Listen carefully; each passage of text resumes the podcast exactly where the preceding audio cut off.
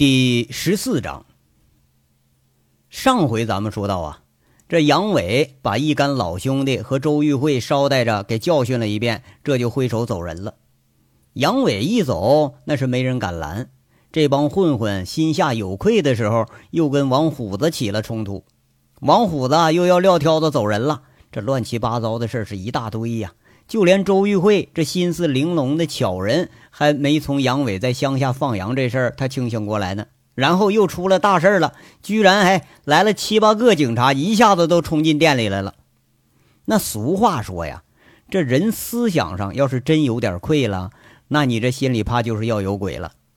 一下子众人都是心里头暗惊，哎，莫不是真抓住自己什么把柄了？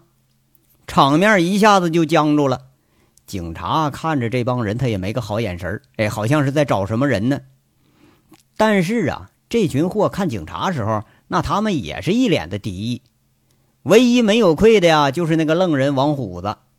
几个警察好像是在找人似的，互相一看，摇摇头。王虎子摆着大脑袋一看，嘿，哎，居然还有个认识的。那人啊，是吴铁军，那是大哥的大哥呀。哎，还有个女的，姓童，哎，叫什么名来着？哎，对，还带着那个叫邢贵的。哎，当时第一次去武装小胡同找大哥的，那就是这俩人啊。这说这话呀，王虎子伸着大脑袋，舔着肚子就上来了。一见吴铁军，那嘴里的就亲热。哎，大哥呀，你你们几位呃，来点是什么吃的呀？虎子那亲热劲儿啊，是比亲哥还亲呐，让身后站着那群混球有点莫名其妙。不知道什么时候，就虎子这人说鬼话水平怎么长这么高了？连几个警察一听这话，再一看王虎子那一脸的憨态，一下子都给逗笑了。吴铁军他也是不着脑，哎，笑着看着王虎子说了：“哟，现在都已经快零点了，你们这店通宵营业呀？现在还卖饭呢？”吴铁军两年没见了，仍然是一副威严有加的样子。整整齐齐的警服，连笑的时候也是威风不减。这一笑，连邢贵多少都有点奇怪。那一向是不苟言笑的领导，呃，在见到这类软硬不吃的滚刀肉时候，那常有这种笑容。呃，哎呦，真是大哥，料事如神呐！王虎子一副大惊失色、过分热情的样子，又竖大拇指了。哎呦，还真没吃的了，要不给几位倒碗面汤喝吧？几个警察一听这话，不知道这是装傻呢还是充愣呢，又被王虎子这个蠢样啊给逗的是笑意盎然。啊，王成虎啊，我不饿，也不是来吃饭的，面汤啊就更不用了。既然呢把我当大哥，那就跟我说实话啊，你那位大哥呢？吴铁军在这笑着问，大家一下子明白过来了啊，这不是找事来了，是找杨伟来了。不过一说找杨伟，那可就更心惊了。不是大哥也犯啥事儿了吧？嗯，您说的是我哥杨伟啊？那还有别人吗？就他，他上哪儿去了？那您不知道啊？王虎子今天这临场发挥相当不错，很诚实，在那说，那不在大连呢吗？都两年多没回来了。我们兄弟都商量着要去看大哥去的，哎，是不是啊，兄弟们呐？王虎子一回头征询，这帮货哪个个在那应和着：“哎呀，就是就是，都两年多没见着大哥了。”都，这一群高矮胖瘦不一的混混异口同声在这否认，那越否认越像是作假呢。吴铁军一下子笑了，佟思瑶和邢贵他也笑了。王虎子两年不见啊。水平看来已经是不可同日而语了。现在那说瞎话都不眨巴眼睛了。两年前啊，一见着警察那就语无伦次，看来这是长进不小。哎呦，各各位啊，各各位来抽烟啊，抽抽烟，那都坐下坐坐下呀。虎子在这儿递烟，没人接；搬椅子让人坐，也没人坐。哎，白忙活了。不过这也达到目的了，说的这一干警察一下子没主意了。佟思瑶和吴铁军相视了一眼，却是同一个心思。你要让王虎子说真话，那估计是得费一番功夫了。杨伟手下这帮混混兄弟，那都打过交道，个顶个都是滚刀肉，天生就跟警察有敌意。哎，你要让他们说真话，那是太难了。这一看之下呢，就见佟思瑶径直朝着周玉慧走过去了，看着周玉慧，轻轻说一句：“我们能谈谈吗？”“嗯，可以。”周玉慧点点头。也许啊，佟思瑶当警察的，他知道这个杨伟的情况，那比自己还多呢。佟思瑶和周玉慧一起这出去了。王虎子伸伸大脑袋，看着俩人那上了警车了，在心里就嘀咕上了：“哎，心里琢磨这事儿嘛，估计有点悬。捕离被捕，他是知道了；秦三河卖小包也知道。那大哥不能是惹上这烂事儿了吧？这回心里头已经暗暗打定主意了，这个下落啊，千万不能说，那要一说，准得坏事儿俩人说话足足得说了有十分钟，才见周玉慧下车了。那帮警察呼啦一下子，这又都走了。走的时候，吴铁军还饶有兴致地拍拍虎子肩膀，笑着说了：“呃，程虎啊，你这见了警察就说瞎话，这也是你哥教的呀？”王虎子小眼睛一眯眯，嘴里说着：“哎呦，客气客气了，我这自自学成才，这个不用教。这个一句话呀，哎，那说话的人那傻样，惹得吴铁军也是忍俊不禁。”警察一走，大家都围上来，关切地问着：“那个慧慧慧姐，大哥不是有啥事儿了吧？”“不是，是其他人的事儿。可能大哥是个知情人，没事儿，大家放心吧。”周玉慧是若有所思的在这说：“刚刚跟佟四瑶交换意见了，佟四瑶告诉杨伟这个近况啊，包括沁山的农场，包括一年多以前已经都离婚了，而周玉慧呢？”知道杨伟不是说有案子，啊，他就告诉佟四瑶：“哎，杨伟刚才确实来过，已经跟拴马村的赵大巨一起走了。俩人这次是交换了知道的情况。佟四瑶知道啊，和这帮不明事理的人你要说话去，还不如单刀直入的就问周玉慧。那周玉慧毕竟比这帮人他明事理呀。佟思瑶看样啊，确实是有急事儿。知道这情况之后，带着人这就走了。”一干混混这功夫没主意了。王大炮想了想，问着：“哎，慧姐，你说咱们这生意咋弄啊？大哥可是对咱们这形势可有意见。哎，现在呃这这么大的那难那难事儿，那你说这摊子说收咱也收不了啊。那现在场上还有几千吨煤等着发呢。”周玉慧说了：“继续吧，以后啊，听你们大哥的。”这和人械斗啊、抢生意的事儿少干，最好别干啊！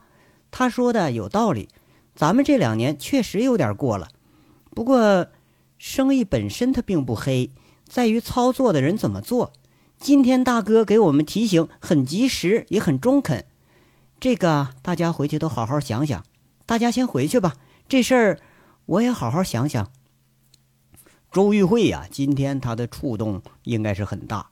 神情里头多少有几分不自在，看着一干兄弟们都是六神无主的样这就安慰了几句。众人一看周玉慧这么说了，那都是有点讪讪的。毕竟大哥人这话说的也在理，也是为大家着想。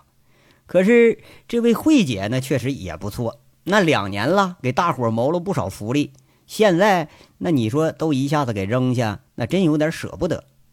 慧姐的意思是让大家继续这生意。哎，这就没啥问题了，大不了以后注点意得了呗。哎呀，那不是有点过了，那那是很过了呀。王虎子突然语重心长地说出声来了，那终于抓住施展自己的机会了，瞪着小眼睛，一副牛逼晒太阳那架势，背着手说：“呃，大哥说了啊，你们得好好反思反思啊。”别将来都关进去了，还得他妈我老人家给你们送饭送冬衣呢。王虎子背着手啊，努力要装出阳痿训人那个样，不过是越装越有点四不像了。景瑞霞和周玉慧都是瞪了一眼，很讽刺的一眼，谁也没说话。你 切！那几个混混对王虎子都是嗤之以鼻。嗯，呸！王大炮是恨恨的吐了王虎子一口。那轮子呀，他对王虎子意见最大。最后出门的时候竖了个中指。靠，王虎子啊，你等着，等着借你车去吧。人家王虎子歪着个大脑袋，看看这个，看看那个，那都是一脸敌意的走了。看样这回是犯众怒了。霎时间，这走的是一个也不剩，就剩下王虎子和秦三河俩人了。王虎子悻悻在那说：“嘿，稀罕似的，哎，老子明天就买买一辆。”嗯，虎子，那咱们咋办呢？秦三河一看也没人搭理自己了，在这赶紧问一句：“那走回我家收拾收拾去，明儿咱们回乡下玩去。我告诉你啊，三三河哥，那牧场那是我见过最大的牧场，现在都好几百个人了，那可比这凤城好玩多了。啊，那我回家把狗都给牵上，托人养着，我不放心呢。那对对对，那是都都牵牧场里头呃看羊去。”那那玩意儿不能看羊群，看羊那得牧羊犬，那不能用狼狗。那你说来说去，那不都是狗吗？还不都狗日的呀？抠！哎呀，算了，这秦三河也不跟他争了。你要是再争啊，连自己都说不清楚了。跟秦三河在一起，王虎子那绝对是有领袖气质，秦三河绝对是言听计从。关了店门。左右看看，才想起来自己那自行车也没了呀。虎子干脆也不打车了，拽着秦三河是一左一右晃晃悠悠就走了。这几辆警车从饭店开出来之后啊，车上的吴铁军扭头看过来，看着后座上佟四瑶，就怀疑的问上了：“小童啊，这怎么回事啊？有下落了？”啊，据周玉慧讲。杨伟离开已经有二十分钟了，迟了一步。佟四瑶是有点懊悔，因为追查杨伟，这一直追查到了秦三河家，知道上北京了，马上又追到北京去了，又在天堂河啊见了补气了，甚至还见了监护人林寒静，知道杨伟又回凤城了，马上这是昼夜不停又回凤城。谁知道啊？最后查到那辆德赛车，查到这饭店的时候，还是差了一步。江副厅长那下的是死命令，佟四瑶自己知道啊，自己再也无法让卜离开口了，这才出此下策，再请杨伟，而且还把吴铁军给搬出来了。佟四瑶他判断的很对，知道杨伟不会回牧场，但是没想到啊，他是步步差一步啊，步步跟不上。你查的这案子和他真没什么关系吧？吴铁军还是一副征询和不大相信的口吻，同样的话都已经问了若干遍了。佟思瑶在这解释：“五绝，你怎么连我也不相信呢？要有案子，那还有这大大张旗鼓把您拉出来的事儿啊？”哎呀，我这不担心这小子吗？这两年都没见了，也不知道又混成什么样了。这小子呀，就没有让人省心时候。吴铁军有点是恨铁不成钢。挺好的，在沁山办牧场呢，干回老本行了，回家放羊去了，干的挺不错。佟思瑶啊说的这个评价，他连自己都觉着有点奇怪。不过挺好，人吴铁军却是见怪不怪了，反而长舒一口气。哎呦，是吗？那要真是这样的话，我也就放心了。不过这次怎么着，连江厅也请出来了？昨天江厅还专门打电话让我留意一下这个杨维国的下落，我是吓了一跳啊！我还以为这小子犯什么大案子，一下捅厅里去了呢。确实是大案子，不过不是他犯案，是他一个朋友犯案了。我们想让他出面说服，让那嫌疑人开口。佟思瑶挺含糊的在这回答，吴铁军有点疑惑，这事儿不好办。魏国那可是很看重朋友，这所以才准备把您这大神给请出来呀。这到底什么案子这么重要啊？贩毒啊？吴铁军在这猜了一下，让这佟思瑶出面呢，那估计就不是什么好事儿我请示江厅之后向您汇报吧。这个案子整体都还在保密期，如果今天晚上找着杨伟了。希望你帮个忙，劝他跟我们走一趟。哦，那行，那我试试吧。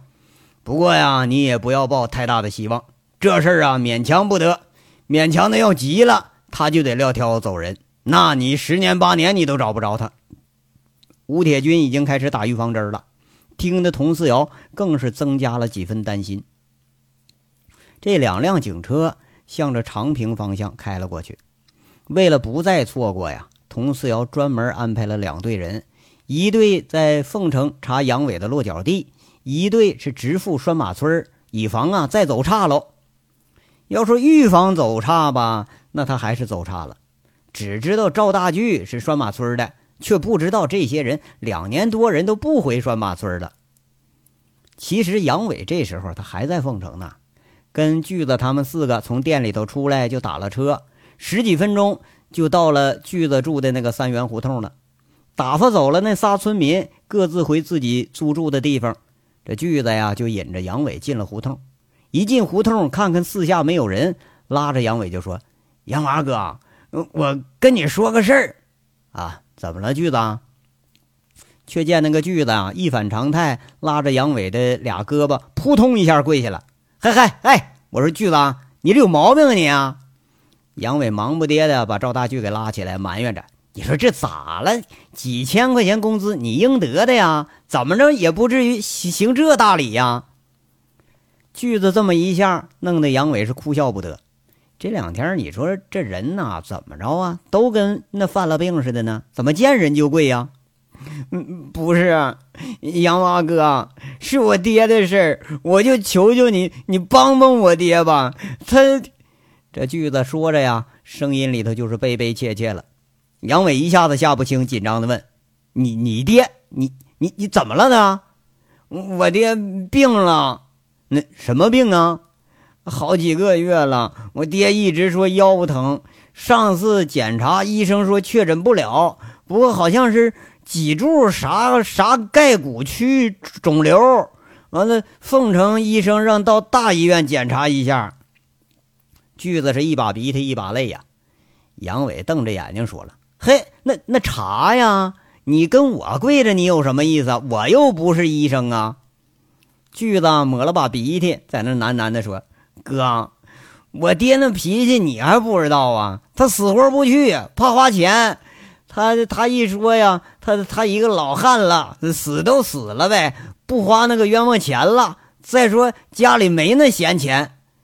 不是我操，这个老倔驴啊！杨伟一下子被气得不轻，恨恨地说了：“我说你这个当儿子的，你咋这么没出息啊？那该当家你就得当啊，这事还由得了他了？人大巨老实。”一听这话，却是脸有难色。哥，我跟他说不通，说急了他就揍我，我也不敢说呀。哎呀，你这儿子当的呀！哎，那你家也不缺这钱呐？你连个钱你也当不了家呀？那钱都在我爹那儿呢，一分钱不往外拿。不是这，这个老锤头怎么成这德行了呢？哎呀！杨伟这一副被气得不轻的样，反过来又问：“不是这两年不是你们没啥事儿吗？加上你爷俩攒的，我还给你爹五万。养老院你爹都没修，那你们存十多万了吧？你爹这个老抠，你就连这钱都不乐花？我爹攒着钱还准备修呢，前两年就准备修，不过没弄成。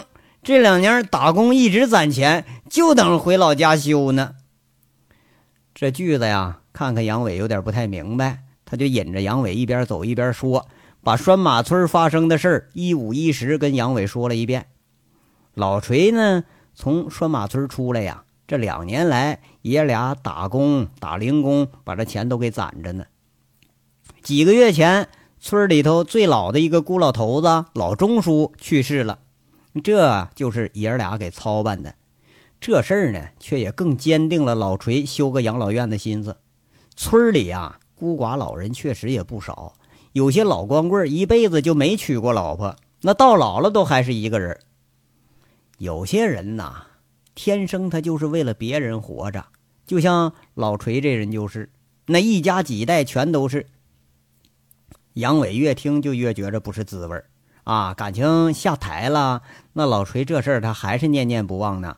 顿了顿，杨伟说了：“大巨啊，你爹呀就那个驴脾气，不过呀人是好人，有病呢不能让他拖着。啥鸡巴养老院不养老院的？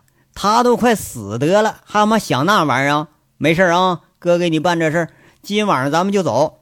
他要敢不去，你听我的啊，先把他给我捆上车再说。杨伟恨恨地说着这个事儿，原本还悲悲切切的大巨一听杨伟这话，倒是目瞪口呆，那是更担心了。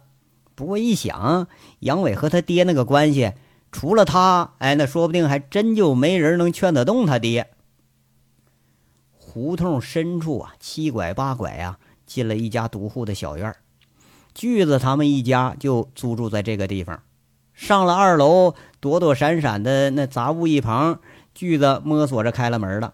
黑暗里头就响起那老锤苍老的声音：“啊，是锯子啊，爹，我回来了。那咋去了这长时间呀？下午走了。”咋个晚上才回来啊？吃饭没啊？那锅里头还有饭呢，你热热吃吧。啊，我不饿，我我在饭店吃了。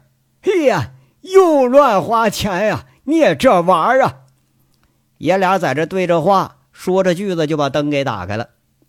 十几平米的房子里头，两张砖头对着的简易床，其中一张上躺着个钻在被窝里头露个脑袋的，那头发呀。都几乎已经全白了。不用说，这老头那也是为民发愁的人，他是个好人。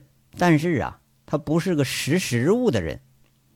锯子没说话，杨伟却是坐到床边了，血笑着隔着被子朝那老锤屁股上啪嚓就一巴掌。耶，你个死娃啊，死了啊！耶，咋是你个孬种啊？老锤头那火爆脾气一咕噜坐起来。表情一下子从大怒到大喜，他一下子认出杨伟了，那表情里头是见了老朋友的那种喜出望外。杨伟一见故人，却是想起这老头的种种乐事，他哈哈大笑，拍拍老锤说了：“哎，老家伙，你活得挺滋润呐！啊，这都来城里混生活来了，两年没见，你都成城里人了啊！你你没大没小的。”老锤见了故人了，那却是分外的高兴，说着就要起身杨伟注意到啊，那已经开了缝的被子里头出来的老锤是一身的瘦骨嶙峋，配着花白的头发，两年间呐，他苍老了许多。杨伟看着是一阵心酸，木的就跟刺了一下似的。特别是大巨刚才一说那村里的事儿，就让杨伟觉着好像是亏欠了老锤什么似的。如果说不是自己缩倒着开煤矿，老锤现在也不至于说有家难回。虽然这个村长吧，实在他算不上是个什么官儿，那可是杨伟可知道，老锤一辈子不怕穷不怕啥，他就怕没面子。你像赵铁锤这号人，面子有时候比命还重要。赵铁锤穿着衣服，一下子看着转过头的大巨啊，他脸上有伤，这一下子就有点气愤了。耶！巨子，你脸上咋了？跟谁打架了？他们打你了？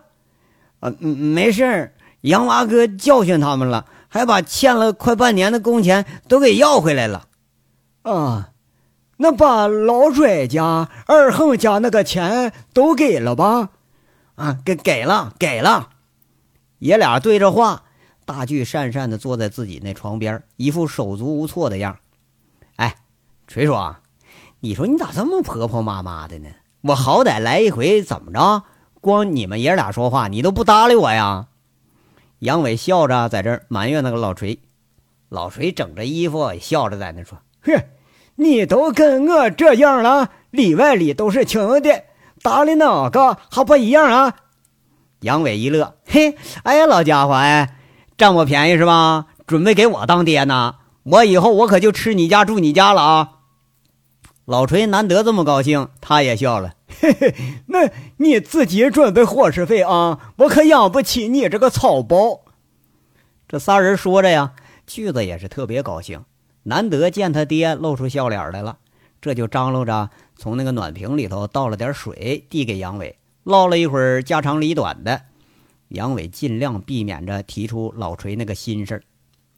赵铁锤和杨伟啊，虽然说年纪他是差别不小，可是俩人在开矿这个事儿上，那打的交道可不少，脾气也挺相对，颇有些忘年之交的意思。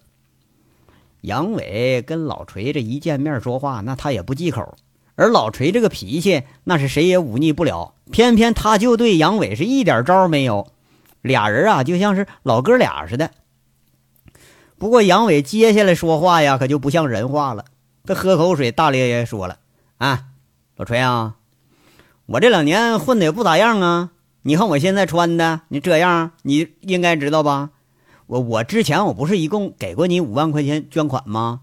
完了你也没修那养老院，你把那钱给我退出来吧。我赶着拿这钱，我说说媳妇呢。我杨伟这一副无赖德行，故意晾晾自己那个破迷彩服。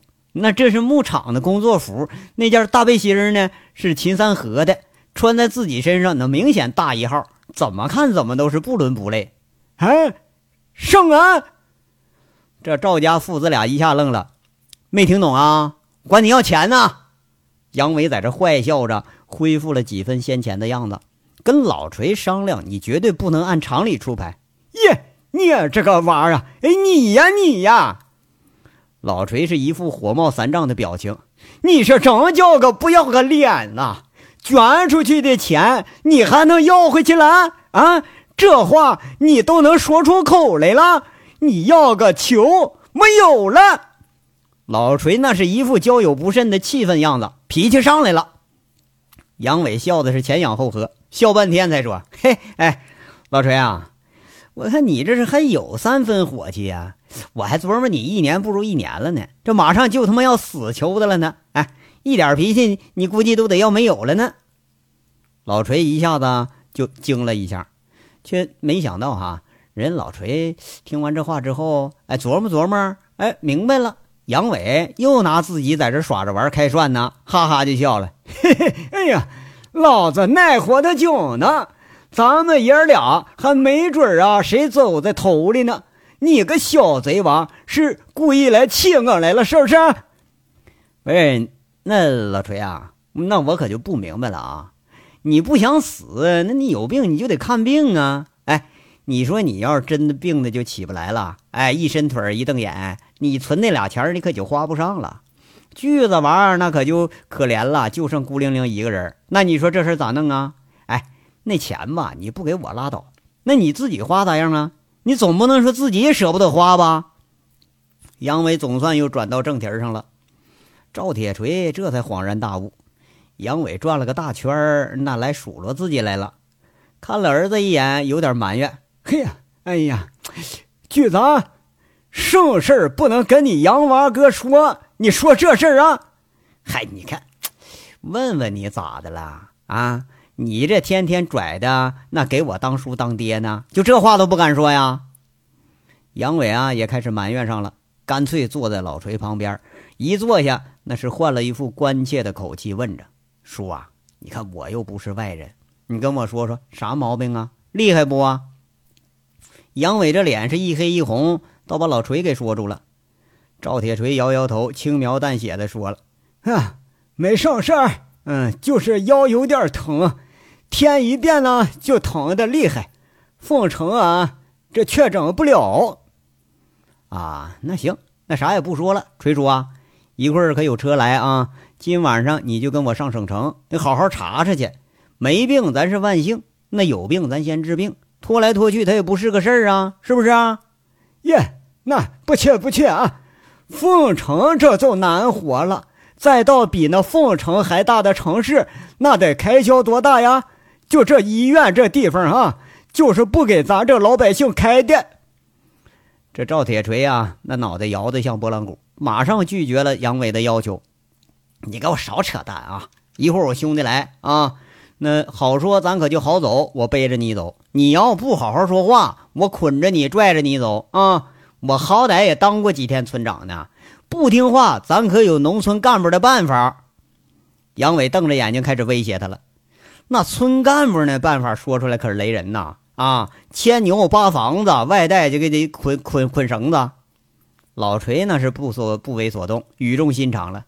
耶，杨娃呀，我知道你是好心，算了算了啊，这都入土半截子的人了，还花那钱干什么？不是老锤呀，老锤，哎，你咋就看不清这个问题呢？你说啊，你真要有个三长两短的，那村里头人那有事了咋办呢？你要是死到那老人家头里头咋办呢？你也是受过党的教育不是吗？那身体是革命的本钱，就这道理你不能不懂吧？你说你怎么越活越颠倒了呢？现在呀，小毛病花个千八百就治好了，你拖拖拖拖到最后得花好几万，还他妈得死，那到时候你咋办呢？杨伟努力搜索着这两年学的东西，呃，尽量啊，呃，在这教训他，教训的赵家父子是一脸苦相，那好像都犯了多大错误似的。老锤不表态，那大巨更不敢表态呀。杨伟一看这架势，差不多了，哎，拿话就得掂对掂对赵铁锤，哎，这才搂住老赵肩膀说了：“锤叔啊，巨子这孩子不错，知道心疼你。你看我呢，这次我可是给你找了个大便宜啊！省城专科医院里头有我一战友，刚刚我联系了，那不花钱能给你老好好检查检查，怎么样啊？送你个大人情，改天到时候你请我吃一顿就行。”赵铁锤一听这话，估计是动心了，看看杨伟一副不太相信的表情，耶，真的假的呀？那他当然真的了，我骗过你呀？啊，这两年我就在省城混了，我认识人多了。嗨，你都不早说，早说我把大夫都给你请这儿来。杨伟开始胡吹大气了。赵铁锤终于动心了，那征询似的说：“那，那去看看去？那还用说？你当然看看去了。这便宜不占，你给谁留着呀？”杨伟开始笑了。那农民的意识啊，就是怕花钱，哎，就爱占点小便宜。你要告诉他啊，呃，省医院请专家什么价，那估计打死他他都不带进医院的。俩人对着话呢，把大巨同志听的是云里雾里。哎，怎么着？这杨娃哥一眨眼睛又认识大夫了啊？刚刚打电话是要车要钱，也没说认识大夫啊。杨伟却是已经防着有变故了，马上招手示意赵大巨。巨子，愣着干啥呀？收拾东西啊！一会儿车来了，你这手忙脚乱的，就拿那个洗漱用品啊，呃，那个牙膏、牙刷，是剩下东西呢，医院都有啊。趁着今晚上，咱们赶紧赶到省城，说不定一天两天就安排检查了啊！早去早回。老锤虽然是有点不信吧，但是被杨伟这是连横带哄啊，硬是半信半疑，跟着杨伟出了胡同了。这胡同口早就有一辆桑塔纳在那等着了，开车的不是别人，正是刚刚挨完训的轮子。轮子一下车，又伸出个大脑袋来，那是王虎子。哎，虽然说不借车了吧，不过杨伟这电话一来，那轮子还是忙不迭的赶紧找辆车。杨伟这见面就问轮子：“这车不是偷的吧？别半道上把我给扣了啊！”轮子在那一笑：“哎呀，哥，说哪儿话呢？不是，不是啊，三证齐全，这是我们自己的车。”安排着锯子爷俩坐到车顶上，杨伟无言的拍拍轮子，语重心长的跟他说：“石伦呐，兄弟里头啊，属你成才，属你老实。哥跟你说的呀，你可别再犯了啊！嗯，哥哥，我我记住了。嗯，哥呀。”其实也没多少，一年就是收十几辆黑车，这加工加工。现在车行都干这生意，不是我说你这混小子啊！杨伟是又好气又好笑，扇了一下他脑门子，在这骂：“抓住一辆就判你好几年，划不来呀！你个笨蛋呐！那东西再挣钱，一犯事儿了，那可就把你现在这生意都赔进去了。这和你以前没家没业的不一样，你好好想想啊！”俩人说着，王虎子张着大嘴在那笑。回过头来，杨伟说了：“虎子，我可暂时顾不上回牧场了，你明天去吧。啊，把钱给七叔就行。你要是不想去呢，就跟他要个账号，你转过去就行啊。呃，那那啥，我去，我去玩两天去。嗯，这个给你哦，哥。”虎子递过一个包，那是杨伟啊刚刚安排要的钱和手机。一会儿功夫。就让虎子给准备全了，那行，那你带上三河去玩去吧啊！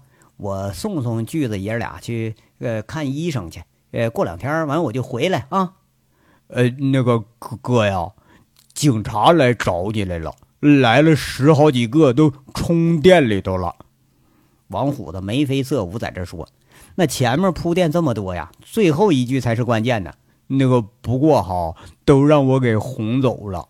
哥呀，你没犯事吧？我咋看着不太对劲儿呢？哟，是吗？杨伟笑了笑，那不用说，肯定又是捕离的案子。哎，认识吗？呃，认识，就那俩去武装小区抓过你的那女的，还还有咱大大哥。嗨，什么时候成你大哥了？行了。知道了啊，别搭理他们，让他们慢慢找去吧。身正不怕影子歪，我现在老百姓一个，他们还能抓我怎么着？这趁着夜色，杨伟驾车带着赵家父子俩一路向省城驶了过去。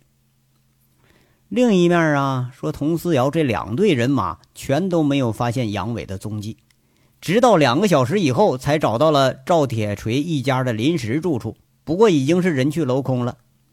百思不得其解的呀，是仨人同时失踪了。无奈之下，这只得又拨通了周玉慧的电话。大半夜里头啊，电话还一下子就通了。那头周玉慧静静的听完佟思瑶说话，好像思索了片刻，才说了：“童姐，我确实不知道了。不过啊，有其他的办法。如果你帮我查一下大连韩雪的情况的话，我告诉你怎么找杨伟。”啊，那这个简单。随后我让同行帮你查一下，尽量要详细一点。没问题。不过公安掌握的仅限于家庭住址之类的情况啊，其他的我们就不能提供了。要的就是这些。我明天等你消息，查好的话，我们电话联系好吗？啊，那没问题。那现在可以告诉我了吗？怎么找他呀？很简单。你把秦三河和王成虎给抓住，那俩人绝对知道杨伟的下落，说不定啊，他们三个现在还在一起呢。周玉慧淡淡的说了一句。这一挂了电话，佟思瑶啊，这才拍拍脑门，是恍然大悟，光顾着追人了，这是灯下黑了。刚刚见着王虎子那一反常态的热情，那就应该想到了，要说这个死胖子，他是肯定能知道杨伟的下落。